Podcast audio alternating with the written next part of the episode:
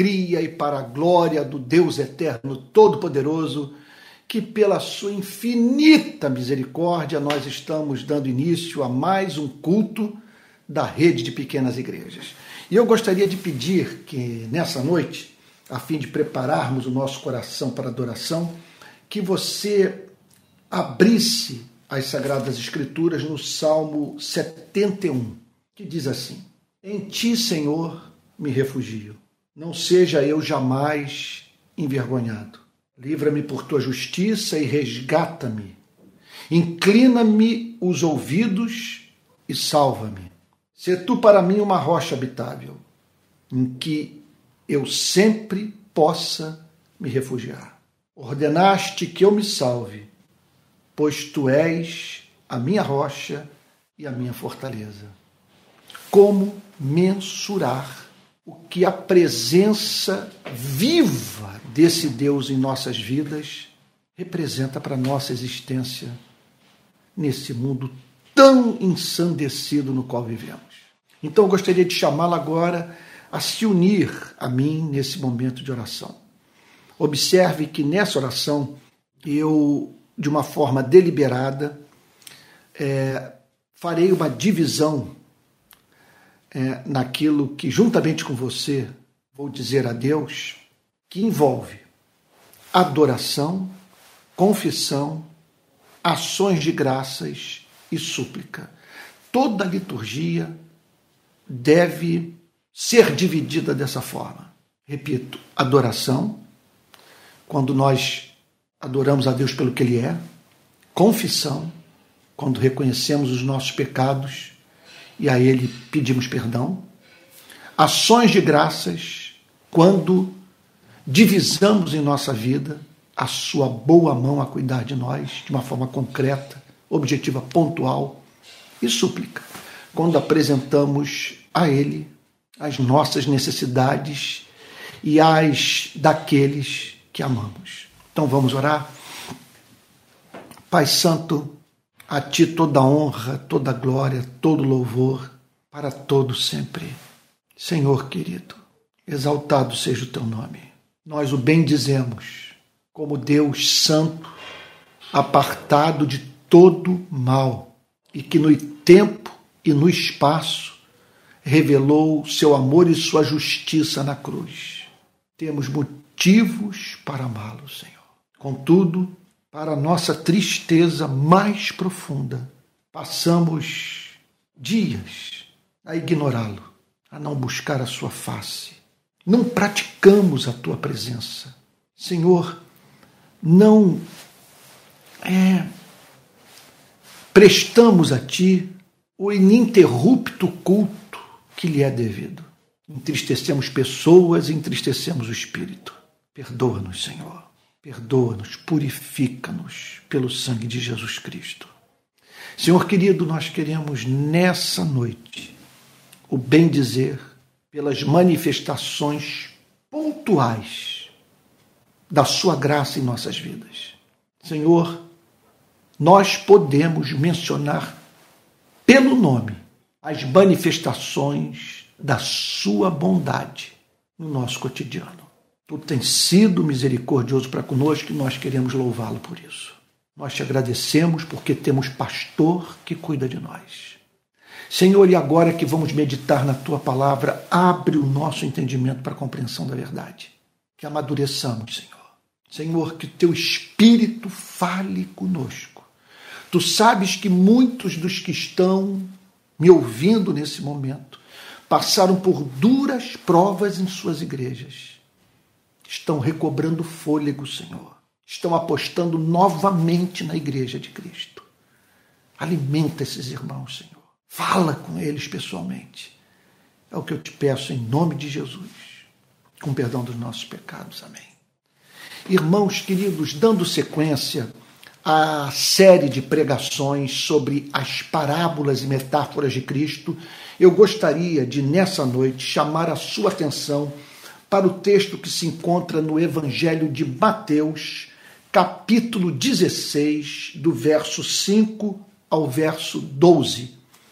Mateus, capítulo 16, do verso 5 ao verso 12. Então, que método eu usarei nessa exposição bíblica?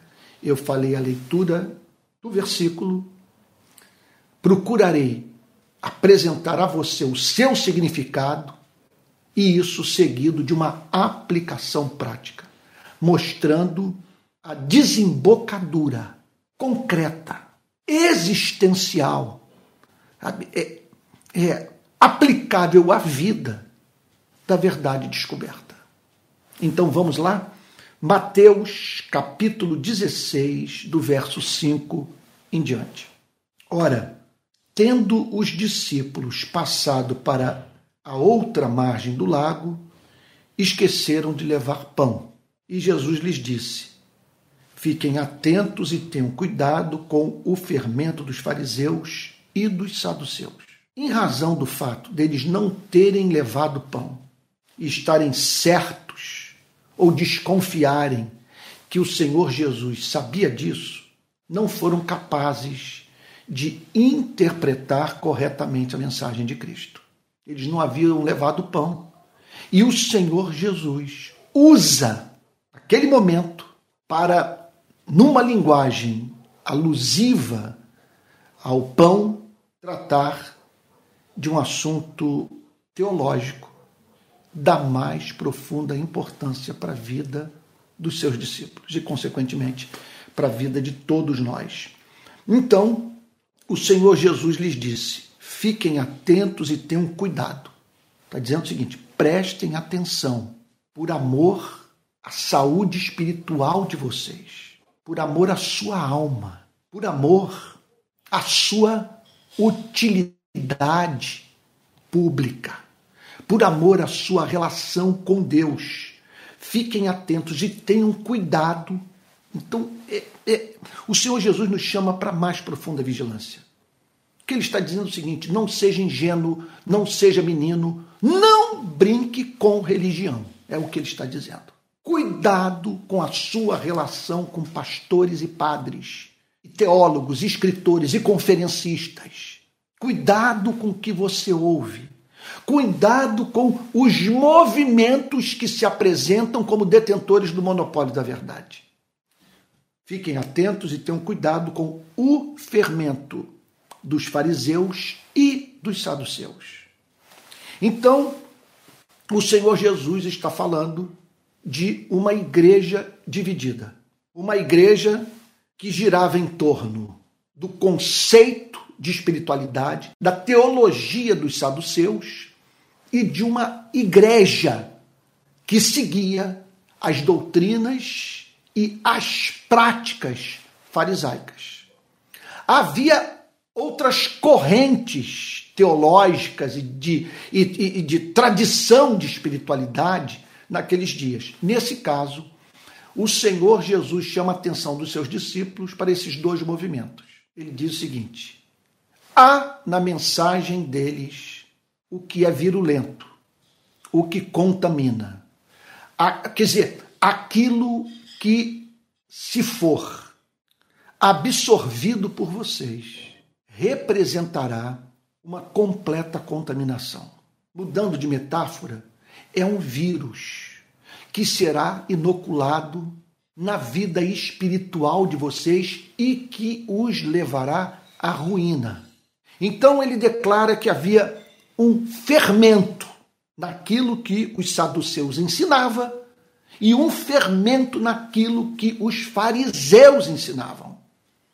Observem, portanto, que Jesus olha para dois movimentos, duas tradições, duas correntes teológicas diametralmente opostas e note, atenção, ele não fecha com nenhuma delas. Lá estavam os saduceus negando a ressurreição. Você pode conceber uma coisa como essa? Negando aquilo que os fariseus defendiam. Quer dizer, tratava-se, portanto, de um movimento que saqueava a alma, que tornava o homem privado da comunhão com Deus real, com Deus vivo, com Deus que opera no tempo e no espaço. E do outro lado, fazendo contraponto ao ceticismo dos saduceus, os fariseus, afirmando milagres, afirmando ressurreição final, declarando fidelidade às Sagradas Escrituras, mas com algo naquilo que falavam ou naquilo que deixavam de falar que Jesus chama de fermento. Jesus está dizendo o seguinte: se vocês tiverem contato com essa gente, vocês serão contaminados. E é alguma coisa que basta uma pitada dessa teologia, dessa tradição, dessa visão de Deus sabe? na vida de vocês, para que vocês sejam desencaminhados completamente. Olha, o que me impressiona é o Senhor Jesus falar isso dos fariseus. Porque quando nós pensamos nos saduceus, a heresia era escancarada, a falta de compromisso com a inspiração das Sagradas Escrituras do Antigo Testamento. Era uma coisa é, é, é patente. Agora, quando nós olhamos para os fariseus, defendendo aquilo que chamamos de moral e bons costumes, sabe, declarando-se fiéis ao Antigo Testamento, anunciando a ira vindoura, meu Deus, nós ficamos a pensar. Ali estava o movimento com o objetivo de proteger, entre outras coisas, o judaísmo da contaminação dos saduceus. Então, de certa forma, era interessante dar força para os fariseus, porque os fariseus defendiam a ortodoxia, em grande parte. Sim, o movimento fariseu surge como, como o, o, o, o resultado das deportações que Israel sofreu, do juízo de Deus que se abateu sobre a nação, sabe? do exílio. Então, nasce um movimento profundamente preocupado em não se afastar da lei do Senhor. Um movimento que temia se desviar da verdade e assim, portanto, atrair a ira de Deus sobre Israel. Esse era o espírito do movimento farisaico. E o Senhor Jesus diz: olha, olha veja só, não, não é, é, é, atentem apenas para os saduceus. Essa é a parte mais fácil de ser combatida, de ser desconstruída. Sabe? Vocês vão fazer oposição a eles e o dano não vai ser muito grande. Porque eles não são a maioria. Agora, no caso dos fariseus, é a, a, a corrente predominante. O judaísmo dos dias de Jesus estava profundamente identificado com a versão farisaica desse mesmo judaísmo. E por mais que o movimento farisaico fosse interessante para, vamos assim dizer, a causa do Antigo Testamento, em razão do contraponto que fazia ao ceticismo, a esse céu esvaziado do movimento, do movimento saduceu, o Senhor Jesus continuou afirmando que havia fermento naquela ortodoxia, que ela era assassina da alma, e por isso ele fala da forma mais cuidadosa possível. Ele diz o seguinte: fiquem atentos e tenham cuidado com o fermento dos fariseus e dos saduceus. Com isso, veja só, antes de entrarmos na, na elucidação do texto, com isso, fica evidente uma grande verdade geral. Sabe? Nós vivemos num mundo que temos que, veja só, nos preocupar com ideologias políticas que podem contaminar a nossa vida e nos afastar da ética cristã, nós temos que nos preocupar com correntes de pensamento filosófico também que podem nos levar para o envolvimento com uma visão de mundo abraçar pressupostos filosóficos que representam simplesmente a morte do cristianismo. Ora, se você abraça algo como relativismo, se você declara que todos os valores morais são socialmente construídos, se você afirma que o ser humano sofre de um bloqueio epistemológico insuperável, que se a verdade existe, o ser humano está impossibilitado de conhecê-la, acabou o cristianismo. Acabou. Se você declara, portanto, que o comportamento humano é exclusivamente é, é, é, é determinado pela evolução da espécie, por fatores químicos, biológicos, inconscientes, estou falando exclusivamente determinado, acabou o cristianismo. Acabou o conceito de responsabilidade do homem.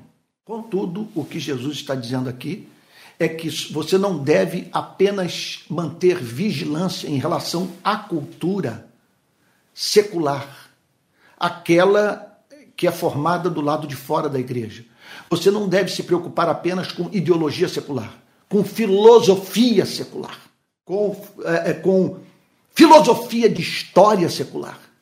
Você deve se preocupar com o que os batistas estão ensinando, com o que é falado no púlpito presbiteriano, com o que é ensinado na Assembleia de Deus. Você está entendendo o ponto?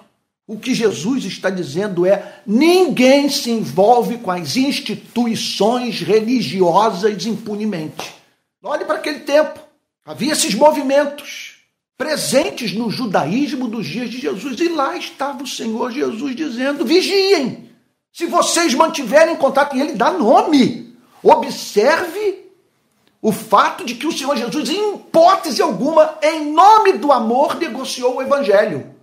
Ele não tem nenhum problema em escandalizar os saduceus, escandalizar os fariseus. Nenhum problema. Simplesmente ele declara: há algo de satânico nessas culturas religiosas. Então preste atenção. Veja só, uma das expressões da queda, uma das manifestações diabólicas desse mundo caído é o cristianismo. Não estou falando da mensagem, da essência do evangelho. O que eu estou dizendo é da forma que o cristianismo assumiu. Deixa eu refazer a frase. O que eu estou querendo dizer é o seguinte: que faz parte das manifestações da antivida, do anticristo, do inferno nesse planeta, a corrupção do cristianismo. O que fizeram com a nossa fé? Você está entendendo o ponto? Eu, estou lhe dizendo o seguinte: esse é um mundo caído. E as manifestações da queda estão presentes também nas instituições religiosas. Eu não, estou, eu não estou dizendo que Jesus não tem uma igreja. Eu não estou declarando que a verdade não é proclamada. O que eu estou declarando, o que eu estou afirmando, é que as trevas que predominam nesse planeta são tão espessas, é uma coisa tão presente nas sociedades humanas que o ser humano é capaz de pegar a própria fé cristã e transformá-la na antítese de tudo aquilo que o Senhor Jesus ensinou e viveu. Sim, faz parte desse mundo caído a tragédia de lidarmos com Cristo, que representa a exata figura de Satanás. Um evangelho que mata, uma ética que aprisiona, um Deus que apavora. Versículo 7. Eles, porém, começaram a discutir entre si, dizendo: ele diz, ele diz isso porque não trouxemos pão. Quer dizer, eles não haviam levado pão, eles sabiam que Jesus revelava conhecimento sobrenatural e, portanto, desconfiavam que o Senhor Jesus tinha um conhecimento do fato deles não terem levado pão para aquela nova fase da missão do Senhor Jesus com seus discípulos. Mas o Senhor Jesus não estava falando de pão, estava falando de teologia. Preste atenção, em nome do Senhor Jesus. Não confunda a sua interpretação da Bíblia com a Bíblia. Aqui está a igreja interpretando equivocadamente a mensagem de Cristo. Então veja, veja o que nós estamos observando, aquilo que constatamos nessa passagem. Os saduceus negando milagres, negando o sobrenatural, negando a vinda do Messias, negando a ressurreição dentre os mortos, negando o retorno do nosso Senhor e Salvador Jesus Cristo, que é eu estou querendo dizer. Quer dizer, negando a escatologia do Antigo Testamento, negando o mistério.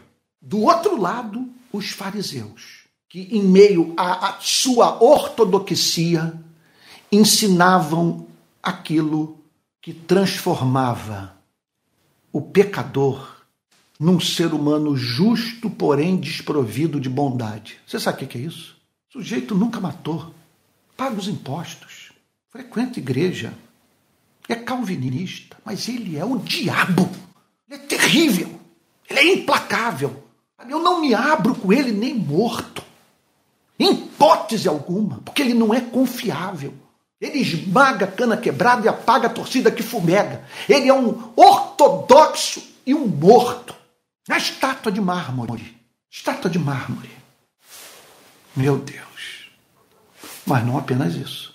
Nós temos os saduceus, negando Messias, negando ressurreição, negando milagre, negando o sobrenatural, negando a alma. Do outro lado, os fariseus, afirmando tudo isso, porém transformando seres humanos em androides com Bíblia na mão.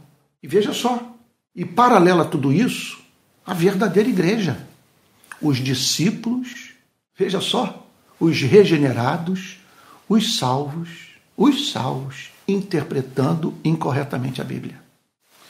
Jesus havia feito uma declaração os discípulos interpretaram a mensagem de Cristo de modo equivocado. Daí a necessidade imperiosa de você conhecer as Escrituras e submeter a pregação do pregador, a minha pregação, ao escrutínio das Sagradas Escrituras.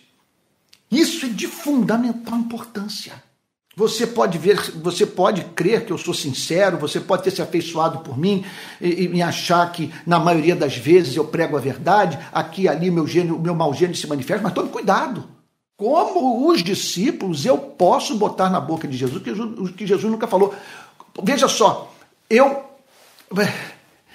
eu posso você pode encontrar uma pessoa que ama Jesus, mas permitir que o seu mau temperamento a cultura dentro da qual ela, ela se desenvolveu espiritualmente, suas experiências passadas, enfim, é, N motivos podem condicionar a sua interpretação da mensagem de Cristo. Está entendendo o ponto? Eles eram de Jesus, mas estavam interpretando indevidamente a mensagem de Cristo. Daí a necessidade de ouvirmos a pregação com a Bíblia na mão, de exigirmos pregações expositivas que o pregador leve para o púlpito ou para o, o, o, canal que eu estou utilizando nessa noite a Bíblia, um texto a ser examinado, a ser proclamado expositivamente, ou seja, um texto que o, o pregador elucide, explique, interprete e aplique. Isso é de fundamental importância, você, porque a minha autoridade não reside na minha eloquência, no meu conhecimento, nos meus diplomas, no meu passado, na minha história, na minha fama. Minha autoridade consiste na palavra de Deus. Você está aqui nessa noite me ouvindo porque você espera da minha parte a exposição das Sagradas Escrituras. Então, essa é a nossa salvaguarda. Veja, você pode manter contato com verdadeiros cristãos e ainda assim, nesse contato com os cristãos autênticos, confundir a interpretação equivocada que esses amados irmãos fazem da mensagem de Cristo com a mensagem de Cristo. Você entendeu o ponto? Deixa eu dizer uma coisa. Eu fui criado no meio calvinista e sou profundamente grato a Deus por ter abraçado a teologia de Calvino, a teologia de Agostinho, a teologia da confissão de fé de Westminster. Eu sou eternamente grato pelo contato que o calvinismo me fez é, é, manter com os grandes ícones da fé reformada. Não há setor do cristianismo que mais tenha marcado a minha vida do que o calvinismo. Os teólogos que mais influenciaram a minha formação teológica mas colaboraram para é, a santificação do meu caráter, sabe? Foram teólogos, pregadores, expositores bíblicos, calvinistas. Mas eu percebi, a partir de um ponto da minha relação com a tradição reformada, que o calvinismo de Calvino, o calvinismo do século XVI, do século XVII, esse calvinismo chegou ao Brasil em parte, em parte, mediado pelo protestantismo americano. E não há mínima dúvida que nós encontramos no protestantismo americano verdadeiros calvinistas. A minha tese de doutorado, que eu acabei não concluindo, tinha como tema a teologia do calvinista americano Jonathan Edwards. Hoje, o calvinista vivo que mais abençoa a minha vida intelectual é o Tim Keller, da Redeemer Presbyterian Church de Manhattan. Nome de Deus.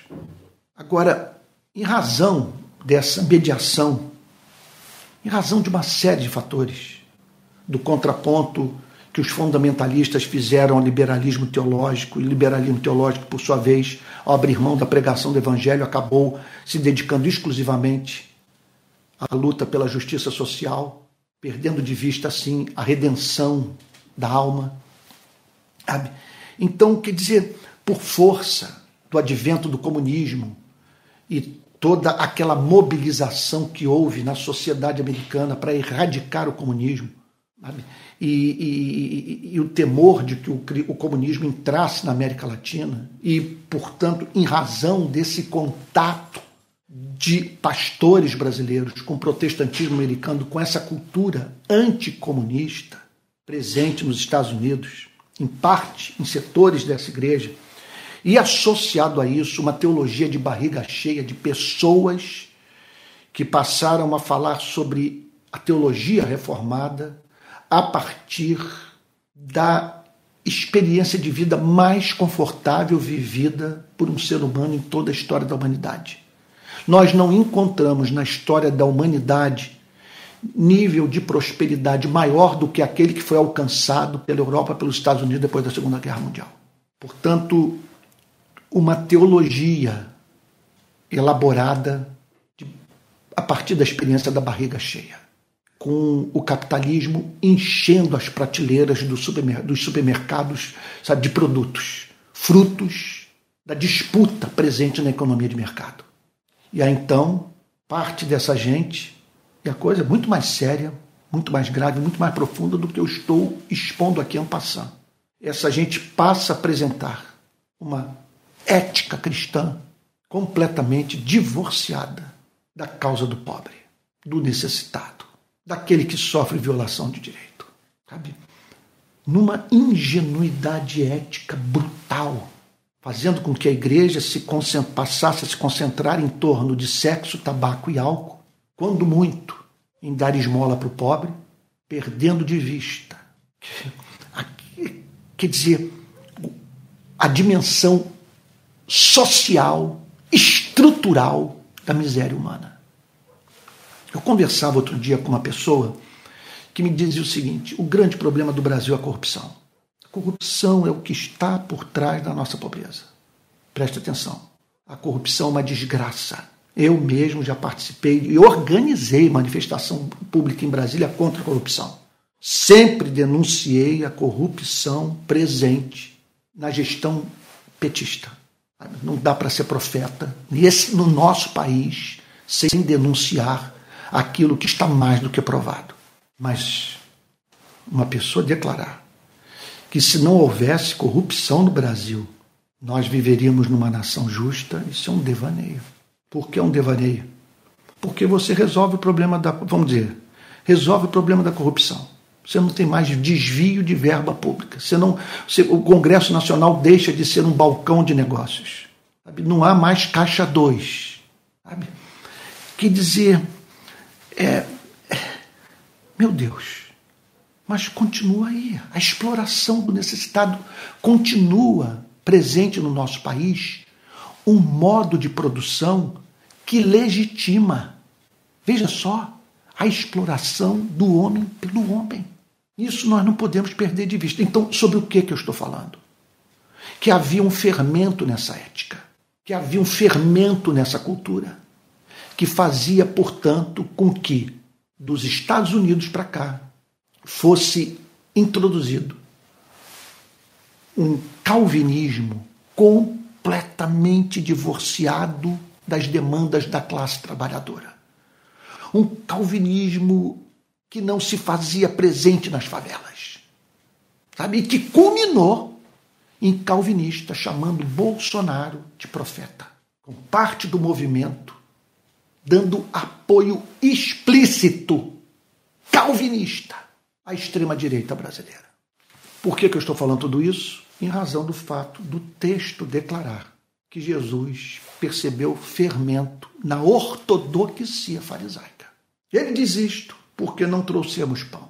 Então aqui está a verdadeira igreja interpretando de modo indevido a mensagem de Cristo. A verdadeira igreja. Veja, nós não temos apenas que nos afastar daqueles que claramente abraçaram heresia. Nós temos que estar atentos com aquilo que até mesmo a verdadeira igreja ensina, porque trata-se de uma instituição divina-humana. Nessa verdadeira igreja, nós temos cristãos que permanecem na infância espiritual cristãos imaturos, meninos e meninas da fé. E entre esses, gente que chega ao púlpito, crianças dirigindo igrejas inteiras. Eu já disse em outras ocasiões, esse livro na mão de um garoto, de um menino espiritual, é como uma navalha nas mãos de uma criança. Então, verso 8 declara: Jesus percebeu isso e perguntou: Por que estão discutindo entre vocês homens de pequena fé sobre o fato de não terem pão? Por que estão discutindo entre vocês? Qual é o fundamento da discussão? Isso que Jesus está perguntando. E é uma pergunta que nós devemos fazer para nós mesmos. Qual é o fundamento daquilo que nós estamos discutindo? Estamos interpretando corretamente a mensagem de Cristo? Ou estamos interpretando a mensagem de Cristo a partir dos óculos que foram postos nos nossos olhos pela tradição de espiritualidade, tradição teológica a qual abraçamos.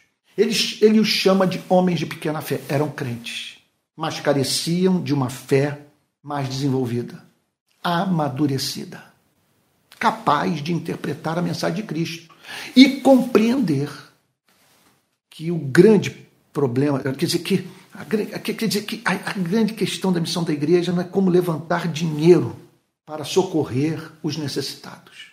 Que nesse sentido ela não tem que se preocupar com pão.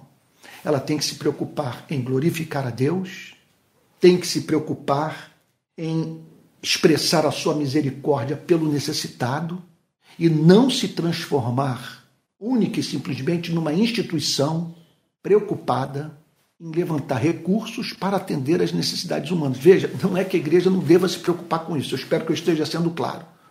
O que eu estou querendo dizer é que essa não deve ser a prioridade. A prioridade da igreja é glorificar a Deus.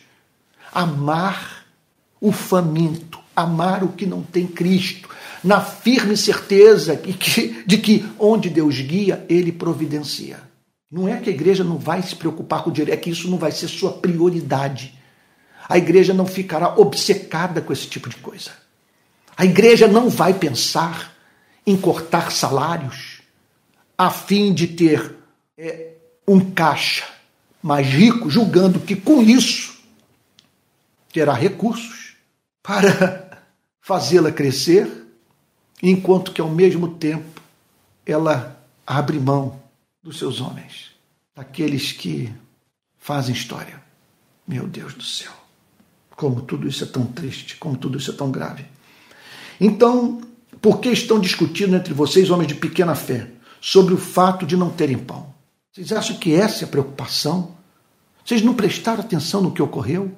Perderam de vista o fato de que vocês servem um Deus que multiplica pães? Vocês ainda não percebem, nem se lembram dos cinco pães para cinco mil homens e de quantos cestos vocês recolheram?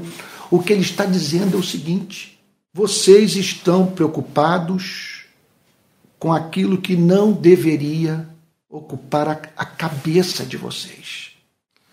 Vocês acabaram de sair da experiência que tornou a todos evidente o fato de que quando Deus chama a sua igreja para socorrer o necessitado, ele é o fiador desse chamado. Então, o que cabe à igreja é ser fiel e contando sempre com a provisão divina. Nesse sentido, eram homens de pequena fé. Deixa eu dar um exemplo concreto de um homem de pequena fé. É alguém que de 2018 para cá viu a ascensão da extrema-direita e temeu, temeu deixar clara a sua posição, temeu condenar a aliança que a igreja fez com extremismo político, que culminou na barbárie ocorrida duas semanas, três semanas atrás em Brasília. Quer dizer, homens que deixaram de defender o evangelho. Isso em razão do fato de se preocuparem com seguidores nas redes sociais, se preocuparem com seus salários, com espaço em congresso de teologia. Você está entendendo o ponto? A coisa que mais me doeu nesse período todo foi o silêncio dos bons, a covardia daqueles que viram servos de Deus lá na ponta profetizando contra o uso político do nome de Jesus, se silenciaram, não saíram em defesa dos seus irmãos enquanto o evangelho era corrompido na nossa nação. Milhões de, de, de cristãos brasileiros escandalizados, jovens deixando as nossas igrejas, compatriotas, tomando horror pelo cristianismo. Porque pela primeira vez na história do protestantismo brasileiro, um presidente da República foi identificado como o presidente dos evangélicos. Eu não insisto em dizer isso. Os erros que o presidente Lula cometer vão cair na conta dele e na conta do PT. Toda loucura bolsonarista caiu na conta da igreja. E isso porque esses falsos profetas apoiaram essa cretinice. E aqueles que perceberam a loucura se silenciaram a fim por, por temor de perderem espaço em congresso, de não, de, de não terem mais é, é, como se comunicar com os de sua denominação, perderem salário. Isso é um homem de pequena fé. Eu não tenho que me preocupar com meu sustento. Eu tenho que me preocupar em ser fiel. Se minha denominação vai me ignorar, se a igreja a qual eu dediquei minha vida tiver que virar as costas para mim, ora, a mim me cabe regozijar, exultar, porque esse foi esse é o tratamento histórico que a igreja dá aos seus profetas. Homens de pequena fé. Vocês ainda não percebem nem se, nem se lembram dos cinco pães para cinco mil homens e de quantos cestos vocês recolheram? Vocês não entendem que você, essa não deve ser a preocupação de vocês. Não deve ser a preocupação de vocês. A preocupação de vocês é em alimentar os famintos, levar o evangelho para os perdidos, glorificar a Deus, contando com a provisão divina. Vocês não podem ver, não é que vocês não vão fazer provisão, não é que vocês não vão usar o cérebro, não é que vocês não vão planejar as coisas, não é que vocês vão tomar uma decisão na sexta-feira contando com o imponderável na segunda-feira. Quer dizer, faz um gasto na sexta, sabe, sem, e, e sem nenhuma razão de ser, aguardam que o, o, o, o, déficit bancário seja coberto pela providência divina. É, isso é comportamento temerário. Vocês vão fazer provisão, vocês vão usar o cérebro, vocês vão pensar. Agora, não priorizando o levantamento de recursos. Veja, não é que a igreja não deva se preocupar com isso, mas a prioridade é glorificar a Deus. A prioridade é amar o que sofre, o enlutado, o desempregado, o endividado, o enfermo, o pobre e o perdido, que não conhece a Cristo. Verso 10. Vocês não se lembram dos sete pães para os quatro mil e de quantos cestos vocês recolheram? Vocês não, te, não têm testemunhado de evidência concreta da minha provisão. Eu não tenho sido fiel a vocês quando eu pedi para vocês alimentarem os famintos. Eu não os supri de recursos. E o pouco que vocês tinham não foi multiplicado. Gente, quando a igreja perde de vista esse, esse fato de que o nosso Deus é o Deus da provisão da obra missionária, a igreja cai no que aconteceu de 2018 para cá. Repito, esse silêncio pecaminoso e que continua. Olha o que houve em Brasília. E os que se mantiveram calados, porque ainda temem perder espaço na igreja. Verso 11. Como não compreendem que eu não estava falando com vocês a respeito de pães? Como é que vocês não entendem isso? Como é que não entra na cabeça de vocês o fato que essa não deve ser a preocupação da igreja, levantar dinheiro. O que eu estou dizendo é tenham cuidado com o fermento dos fariseus e dos, dos saduceus, aplicando para a nossa realidade. Tenham cuidado com aqueles que condenaram o bolsonarismo, mas que não plantam mais igreja. não pregam o evangelho, relativizam os valores das sagradas escrituras, declaram que o apóstolo Paulo se equivocou nos seus escritos e que parte da Bíblia sofreu condicionamento cultural que levou os seus autores a declararem aquilo que não tem mais o mínimo sentido para as nossas vidas. Eram homens do seu tempo, sujeitos ao seu etos. E agora, a autoridade é o pastor progressista, que diz para você e para mim o que nós devemos crer e o que nós não devemos crer nas Sagradas Escrituras. Que pega um texto como o de Romanos, nega uma passagem dizendo que aqui, nesse texto, que se eu defender, eu vou perder espaço no setor progressista da igreja, aqui nesse texto, o apóstolo Paulo se equivocou. E é capaz de usar a mesma carta aos Romanos para defender aquilo que lhe é ideológica e filosoficamente mais conveniente. Então, tenham cuidado.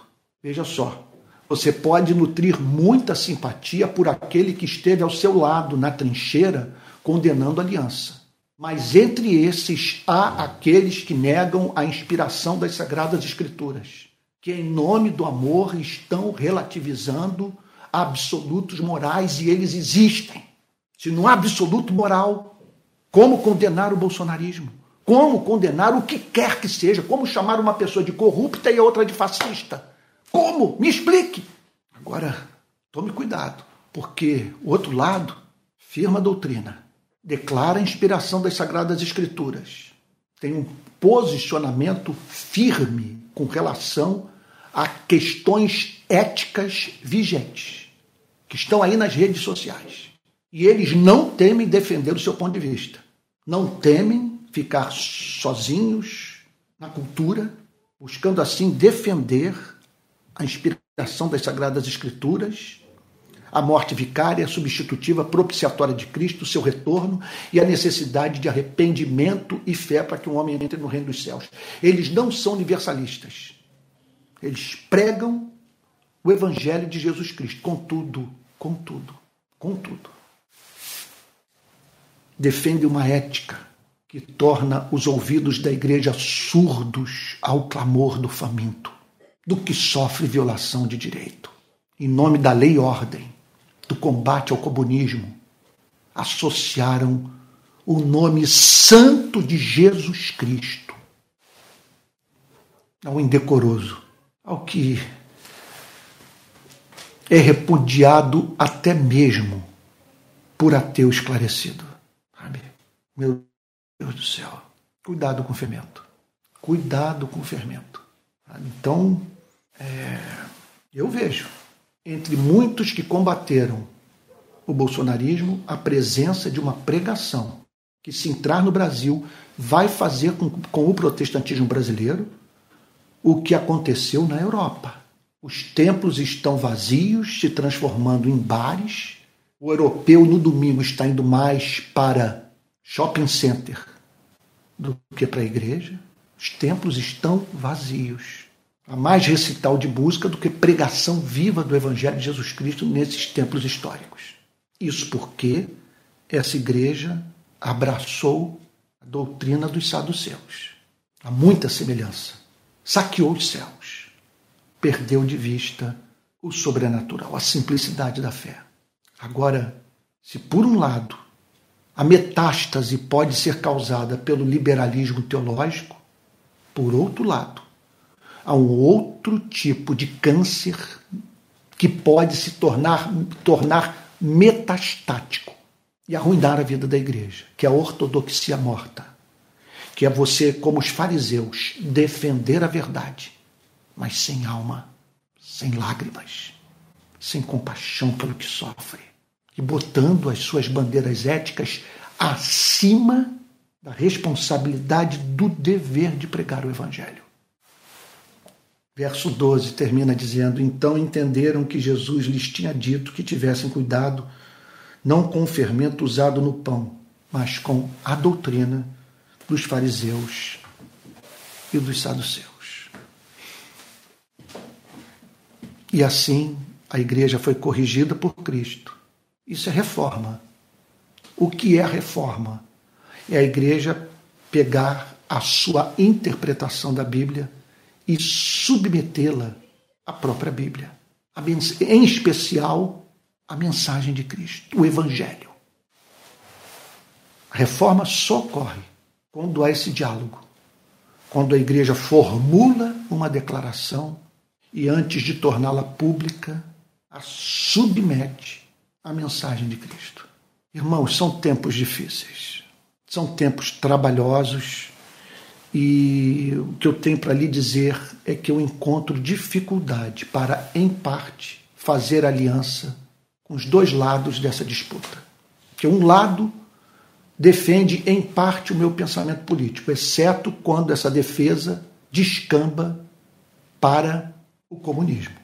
Por um lado, portanto, eu tenho esses que estiveram comigo combatendo desde 2018 essa aliança que a igreja fez com a extrema-direita e que, contudo, ao mesmo tempo, estão relativizando o que não pode ser negociado pela igreja.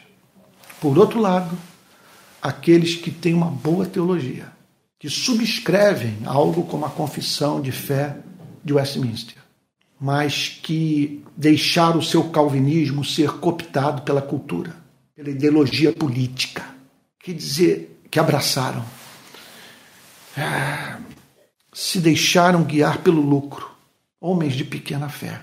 Têm fé para defender seletivamente valores morais, mas até o ponto em que não correm o risco de perder espaço, popularidade nessa igreja, perder dinheiro. Eu gostaria de chamá-lo nesse momento para uma oração. Vamos orar? Quem entende de homilética pode perceber que, homileticamente falando, essa não é uma mensagem repreensível. Eu estou pregando aqui sem esboço, sem anotações. Encontro-me no meu período de, de férias, mas honrando o compromisso dos irmãos que estão me acompanhando nessa noite, que me acompanharam de manhã. São pessoas que, em razão dessa aliança, ficaram sem igreja que agora estão conectadas à rede de pequenas igrejas. Eu não tenho como deixar de honrar esses irmãos. O que eu espero é que, em meio à imperfeição da mensagem, você tenha sido alimentado espiritualmente e compreendido o que o Senhor Jesus tem a dizer à sua igreja nessa passagem tão esclarecedora. Vamos orar? Pai Santo, o que está acontecendo no nosso país é assustador. Sentimos uma solidão profunda, Senhor, porque não temos como fechar incondicionalmente com os lados dessa disputa, Senhor. Por isso nós pedimos ajude-nos a encontrar a sua igreja no meio de toda essa divisão. Ajude-nos, Senhor, a discernir a mensagem de Cristo, a ficar do lado da verdade, que o Senhor encontre em nós sobriedade, paixão, intrepidez, que o Senhor, que o Senhor nos conceda graça para discernir os espíritos, entender que espírito está presente hoje nas igrejas do nosso país. Dá-nos a palavra da profecia, que participemos do seu conselho e livra-nos de todo e qualquer fermento. Livra-nos do fermento do liberalismo teológico. Livra-nos do fermento da ortodoxia morta, Senhor. E livra-nos, Senhor, de estabelecer a simpatia política ideológica como fundamento da comunhão da igreja. Quanto a nós que fizemos oposição à aliança da igreja com a extrema-direita, que o Senhor não permita que, por termos encontrado solidariedade em muitos que ficaram do nosso lado nesse período, não julguemos que, por estarem do nosso lado, nós devemos banalizar o tratamento que eles estão dando às Sagradas Escrituras. Encha-nos de temor, Senhor. Conceda-nos graça, humildade, intrepidez e fé, a fim de pagarmos o preço que é necessário para que a pureza do Evangelho seja mantida na nossa pátria. Em nome de Jesus, Senhor com perdão dos nossos pecados. Amém. Amém. Meus irmãos queridos, eu me encontro em Setúbal, na casa do meu queridíssimo amigo pastor Vanderlei. Amanhã, às sete horas da noite, horário de Brasília, nós vamos fazer um bate-papo aqui direto da casa dele sobre cristianismo e psicologia. Então anote aí. Amanhã nós vamos falar sobre os problemas da alma, os gigantes da alma, aquilo que nos atormenta. Amanhã eu quero explorar de uma forma especial um diálogo que eu tive com ele, no qual ele falou o seguinte: Antônio, é impressionante a diferença entre o que eu vejo na igreja no domingo e o que eu vejo no meu consultório. Na igreja eu vejo algo completamente diferente daquilo que eu ouço nas minhas sessões terapêuticas. Aquele que está com as mãos levantadas lá no culto, sabe? É o mesmo que no divã me mostra o quanto essa igreja está precisando de cura. Então amanhã nós vamos falar sobre isso. Tá bom? Amanhã, sete horas da noite, com transmissão pelo meu canal de YouTube. Quero a todos lembrar que a rede de pequenas igrejas recebe ofertas. Nós temos muitos sonhos a realizar em 2023 rodar o Brasil, organizar o movimento, treinar as lideranças, montar um site. Nós, nós vamos partir para um culto ao vivo, presencial no Rio de Janeiro. Vou retomar as pregações no Rio de Janeiro. Eu confesso que estou muito inconformado com o que eu vivi na minha própria cidade. Eu não vou abrir mão de termos um culto presencial na cidade do Rio de Janeiro e de lutar pelo resgate daquilo que Deus nos concedeu. Então, volto a pregar no domingo, pela manhã no Rio de Janeiro, a partir de março, em nome de Jesus. Em nome de Jesus. Estou, estou, estou pensando em ir para lugares que eu não estava pensando em me dirigir, a fim de levar a mensagem para a minha cidade com transmissão em tempo real para o nosso país. Veja, não vou transformar aquilo numa igreja, vai ser um local de celebração de culto para as pequenas igrejas da cidade do Rio de Janeiro. E à noite eu mantenho a minha pequena igreja, na minha casa, na casa do Dr. Manuel Ricardo, é, na casa de outros irmãos, é, do Fabiano Moura, da sua esposa, do, do Alex, e ali nós nos reunimos na pequena igreja, e disso eu não abro mão, que eu estou apaixonado, com transmissão em tempo real tá bom? E com alta qualidade, duas câmeras e tal, iluminação. E para isso nós precisamos de dinheiro. Se você quiser ajudar, já temos tesoureiro, temos, computador, temos contador, já existimos como pessoa jurídica. Então a nossa conta é pixrpi22@gmail.com. Vou repetir, pixrpi22@gmail.com. Se você fizer oferta, vai cair na conta da nossa igreja. Tá bom? Olha, daqui a pouco eu vou disponibilizar os nossos cursos que estão oferecendo, que, que eu tenho oferecido já há algum tempo. Lembre-se, lembrem-se que, que já tenho preparado totalmente o curso sobre cristianismo e política. Eu vou disponibilizar o link daqui a pouco, basta você se inscrever. Já temos fechado o, o, o curso sobre a escola de discípulos. Grande parte das aulas, nós devemos ter 40, 50 horas de, de aula gravada, mais o que eu estou preparando por aí. E lá para abril, maio, eu vou lançar o curso sobre liderança. Curso sobre o perfil do líder cristão tá bom? Lá para abril, maio desse, desse ano. Tá bom, gente querida? É isso. Ah, durante a semana eu devo postar um vídeo ou outro, mas você pode, eu acredito que você está observando que meu ritmo está bem mais lento, porque eu tenho que respeitar o meu momento. Eu estou vindo, eu estou emergindo do ano mais difícil da minha vida, que foi 2022, precisando de refrigério tá bom? Eu só não eu só não consegui abrir mão desse culto de domingo. Eu precisava, sabe, de, de nem com isso estar envolvido, mas não teve jeito, sabe? Aquela história, Jesus quis descanso, não pôde descansar, não é verdade? A multidão procurava. E eu não tenho como deixar de atender esses que estão ligados à rede de pequenas igrejas. Tá bom? É isso. É, não deixe de divulgar o link dessa pregação. Vai ser salva, vai estar disponível no meu YouTube. E não deixe de assistir na Globoplay e divulgar o documentário sobre a história do Rio de Paz, intitulado A Estética da Luta. Tá bom? Não deixe de assistir. Vamos receber a bênção apostólica? Senhor, nós te agradecemos por essa noite tão rica. Tua palavra nos fez bem. Que ouçamos a profecia, Senhor. E que ela nos ajude a ser sal da terra e luz do mundo no nosso país e que a graça do nosso Senhor e Salvador Jesus Cristo, o amor de Deus o Pai e a comunhão do Espírito Santo sejam com cada um de vocês, desde agora e para todo sempre. Amém. Uma boa noite. Fique com Jesus e até amanhã às 19 horas, horário de Brasília, bate-papo sobre cristianismo e psicologia, e no domingo que vem, culto às 10 da manhã e às 18 horas. Eu peço que Deus tenha abençoado sua vida e um abraço apertado para a minha querida igreja no Rio de Janeiro, para os irmãos que estão aguardando o retorno dos cultos dominicais pela manhã e da igreja que se reúne lá em casa. Gente, muito, muito preciosa. Um beijão a todos, Deus os guarde. Tá bom e até amanhã. Fique com Jesus.